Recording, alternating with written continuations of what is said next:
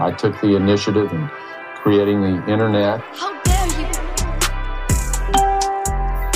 I broke the internet. Letzte Woche im Internet mit Dora, Popkultur Pro aus Berlin. Präsentiert von Granny, der Kreativagentur für Entertainment. Damit seid ihr up to date, was die aktuellen Themen im Netz angeht. Immer unter 30 Minuten, immer mit Dora.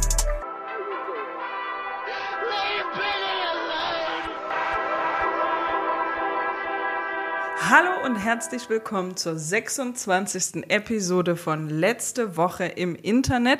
Wieder aus einem Badezimmer. Ich sitze hier wie ein Hochleistungssportler. Ich habe tatsächlich ein Handtuch, ein feuchtes Handtuch im Nacken, um diese Episode aufzunehmen. Ich weiß kein Mitleid für mich, weil in Deutschland ist es kalt, aber in Südafrika ist es heiß und ich sage das jetzt euch einfach. Ich fange an mit dem Ticker. Der letzte Woche im Internet Ticker.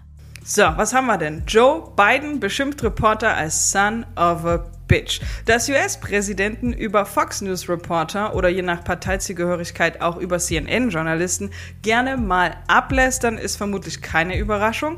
Aber dass einem eigentlich sehr souveränen Sprecher vor versammeltem Publikum etwas herausrutscht, dann vielleicht schon. Wir reden hier nicht über DJ T, sondern über Joe Biden. Ich weiß nicht, wer DJ T ist. Kann es bitte drin bleiben? Absolute Katastrophe. Seit wann kriegt denn der so ein cooles Kürzel, ja? Bin damit nicht einverstanden, dass Donald J. Trump DJT abgekürzt wird. Ich bin dagegen. Also, wir reden hier ja nicht über Donald Trump, sondern über Joe Biden. Die SZ formuliert den Sachverhalt so.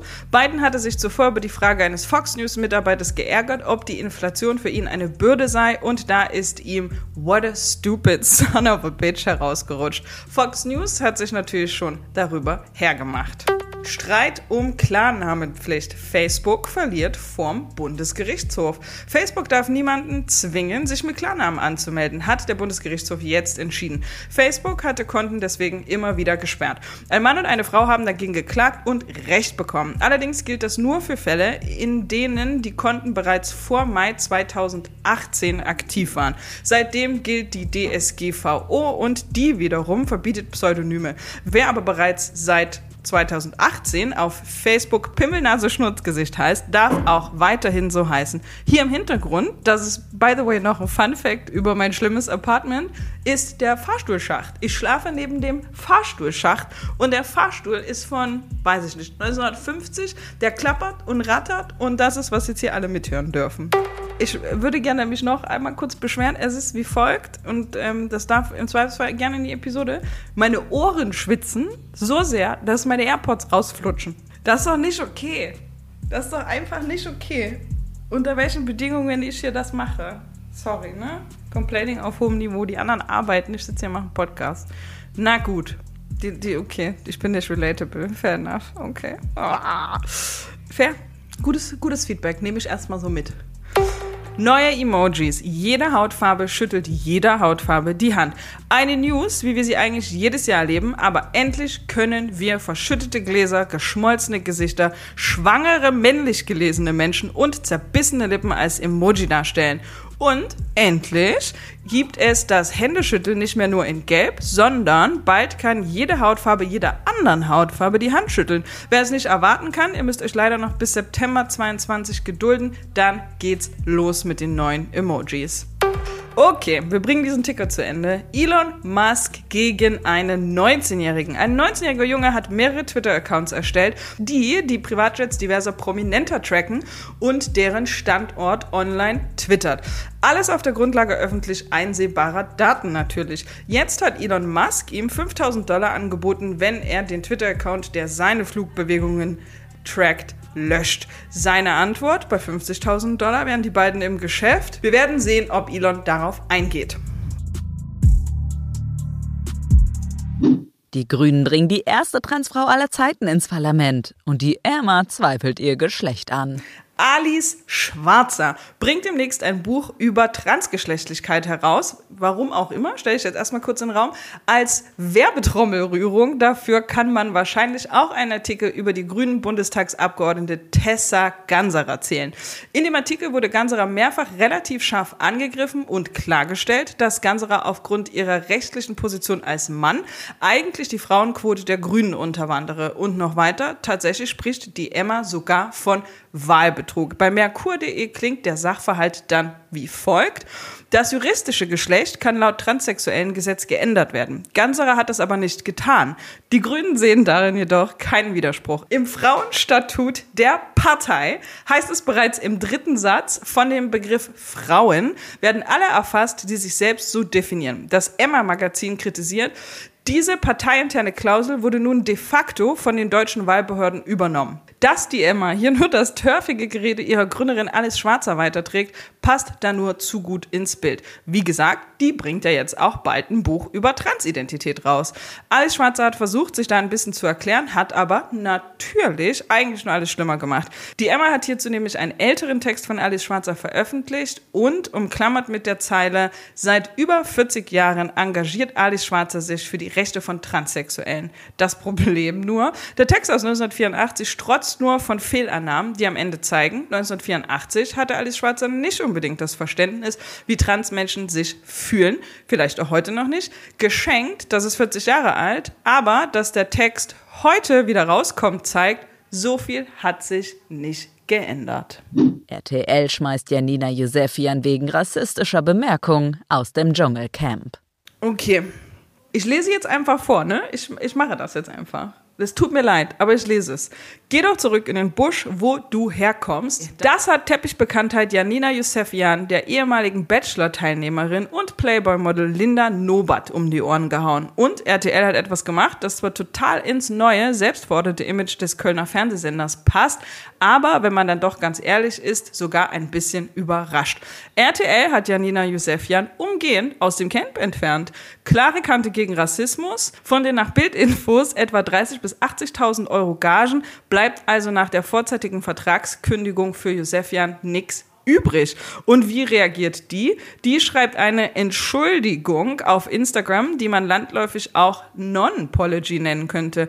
Abgesehen von ihrer Erklärung, dass sie ja gar keine Rassistin sein kann, weil sie selbst schon Rassismus erlebt hat und ja auch einen Migrationshintergrund habe, hängt sie vor allem ein, es wäre richtig gewesen, uns beide rauszunehmen an ihre Entschuldigung ran. Uh, gibt's nicht viel zu sagen, außer Bye. Das grüne M&M wird genderkonform. Große Ankündigung, das könnte unter Umständen die wildeste Geschichte der Woche sein.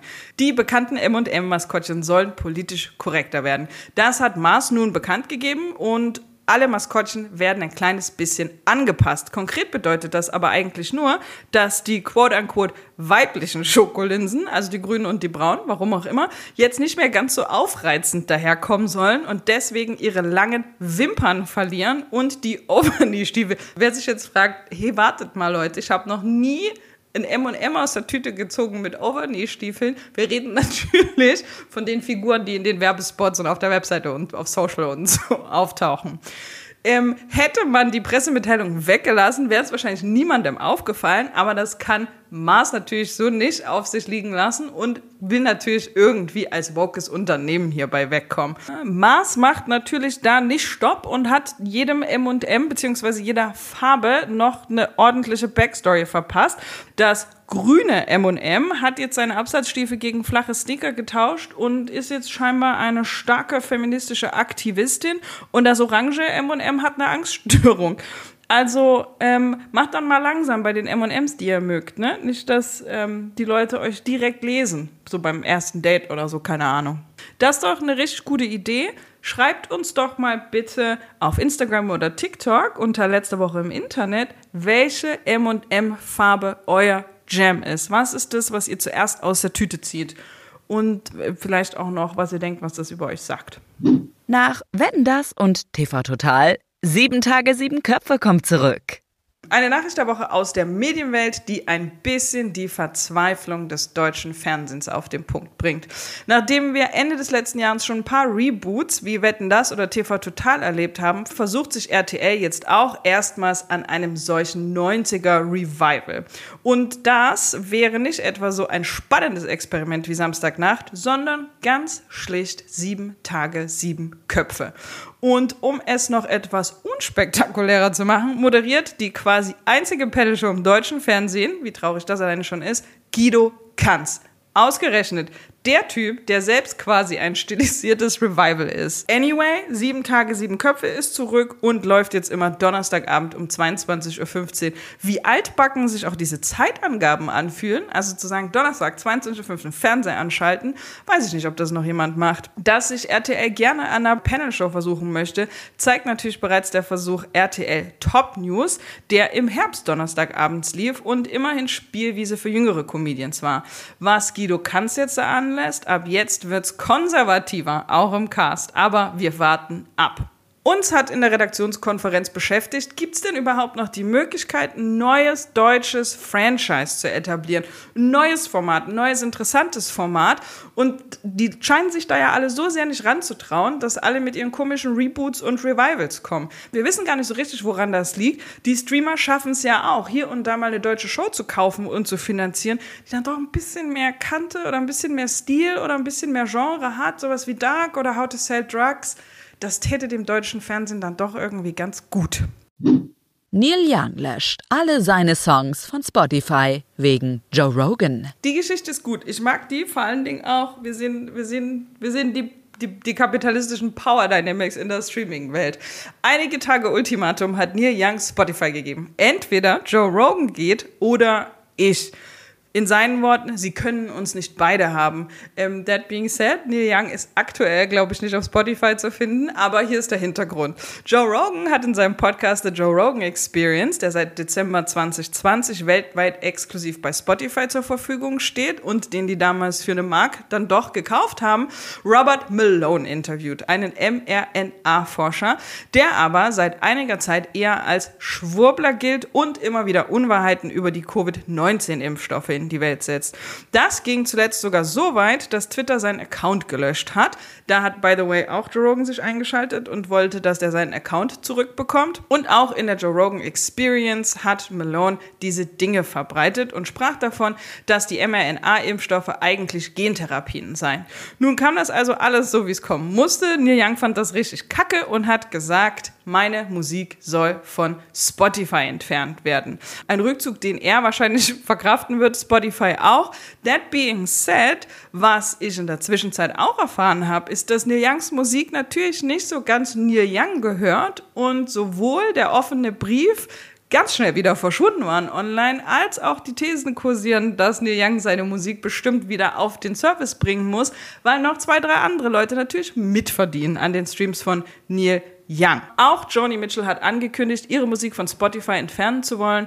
Und sogar Jan Böhmermann, der ja auch ein Spotify Exclusive Podcast hat, hat getwittert, Neil Young hat recht. Das Problem nur, Spotify hat für Joe Rogan 100 Millionen Dollar ausgegeben und kann ihn nicht einfach so von der Plattform schmeißen.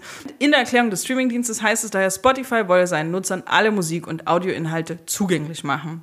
Das bringt natürlich große Verantwortung mit sich, wenn es darum geht, ein Gleichgewicht zwischen der Sicherheit für die Hörer und der Freiheit für die Urheber zu schaffen. Das Unternehmen habe umfassende Inhaltsrichtlinien und seit Beginn der Pandemie mehr als 20.000 Podcast-Episoden mit Bezug auf Corona aus dem Angebot entfernt. Das schreibt die Tagesschau. Weiter schreibt die Tagesschau aber auch, eine Gruppe von 270 Wissenschaftlern und Gesundheitsexperten hatte Rogan zuvor in einem anderen offenen Brief an Spotify vorgeworfen, das Coronavirus zu verharmlosen und Verschwörungstheorien zu verbreiten. So far so good auf dieser Baustelle. Apple Music lässt sich das Ding natürlich nicht entgehen und auf dem Twitter-Account von Apple Music lautet die Bio nun die Heimat von Neil Young. Okay, wir gucken, was passiert. Wordle, das nächste große Ding? Ich spiele jetzt live Wordle. Okay. Wer seit Anfang des Jahres auf Twitter unterwegs ist, kommt momentan eigentlich nicht daran vorbei. Wordle is a thing. Und dabei ist das Spiel unfassbar simpel. Ähm, that being said, ich sage das jetzt einfach nur, weil ich wirklich nicht weiß, ähm, was da passiert. Ich klicke das jetzt an mit euch zusammen und wir gucken, wie man Wordle spielt. Wordle, a daily word game. Guess the Wordle in six tries. Each guess must be a valid five-letter word. Hit the Enter button to submit. Okay. Was? Was? Was? Es ist Katastrophe, weil ich kann das nicht. A new Wordle will be available each day. Okay, also, das, ich muss, nein, ich möchte, nein, ich möchte nicht Wordle spielen und ich muss auch hier mitten im Prozess abbrechen. Scheinbar gibt es hier jeden Tag ein neues Wort zu er erraten und ich kann es nicht. Okay, ich bin auch absolute Katastrophe in allem, was mit ähm, Buchstaben oder Zahlen zu tun hat. Man hat nur sechs Versuche. Okay, ähm, nee, Leute, sorry. Wenn bitte, nee, möchte nicht. Also, alle spielen das, müsst ihr wissen. Mehr als drei Millionen Menschen spielen das mittlerweile täglich, um genau zu sein. Gibt natürlich ohne Ende Copycats in allen möglichen Sprachen. Sogar der Entwickler des gleichnamigen Spiels, das nichts mit diesem Wörtler hier zu tun hat, hat getwittert, dass er sich zunächst überhaupt nicht erklären konnte, wieso die Downloads seiner App so in die Höhe geschossen sind. Letztes Jahr um die Zeit hatten wir Clubhouse, jetzt haben wir Wordle und ich bin mit beidem nicht besonders gut. Also, Gavin, ohne Scheiß, ne? Ich kann das nicht spielen. Dein Tipp ist, versuch's mal. Guck, sag mal, ich nehme das Wort Power. So, ich habe jetzt das Wort Power eingegeben. Nichts davon stimmt. Jetzt habe ich alles grau. Boah. Okay, und dann gebe ich ein Binge. Nee, gibt, gibt's nicht. Ah. Light. Light. Ich habe Light eingegeben. Ich habe ganz viel grün. Ich habe ein Wort gelöst. Ah! Okay, ich kann Wordle jetzt. So, das ist Ende der Episode. Die Good News der Woche sind, ich kann Wordle jetzt. So. Ich breche ab, aber hey, noch auf jeden Fall noch einen Win gehabt heute. Stark. Das war letzte Woche im Internet aus dem Badezimmer. Tim Requests und Feedback gerne an letzte Woche im Internet at granny.de oder auf unseren Socials. Ihr findet uns auf Instagram und TikTok unter letzte Woche im Internet. Was diese Woche im Internet passiert ist, hört ihr dann natürlich nächsten Mittwoch. Und wenn es euch gefallen hat, dann abonniert diesen Podcast, folgt unserer neuen Insta-Seite. Das habe ich gerade schon gesagt. Wenn es euch gefallen hat, dann abonniert diesen Podcast. Einige von euch waren schon so nett und haben den Podcast bei Spotify bewertet und haben uns fünf Sterne gegeben. Das ist mega. Das geht jetzt nämlich. Wenn du das gerade hörst und Spotify offen hast, drück doch einfach mal auf diese fünf Sterne. Und bis dahin, seid lieb zueinander, vor allen Dingen im Internet. Ah, und Don't Sleep on letzte Woche im Internet XXL. Auch guter Stoff.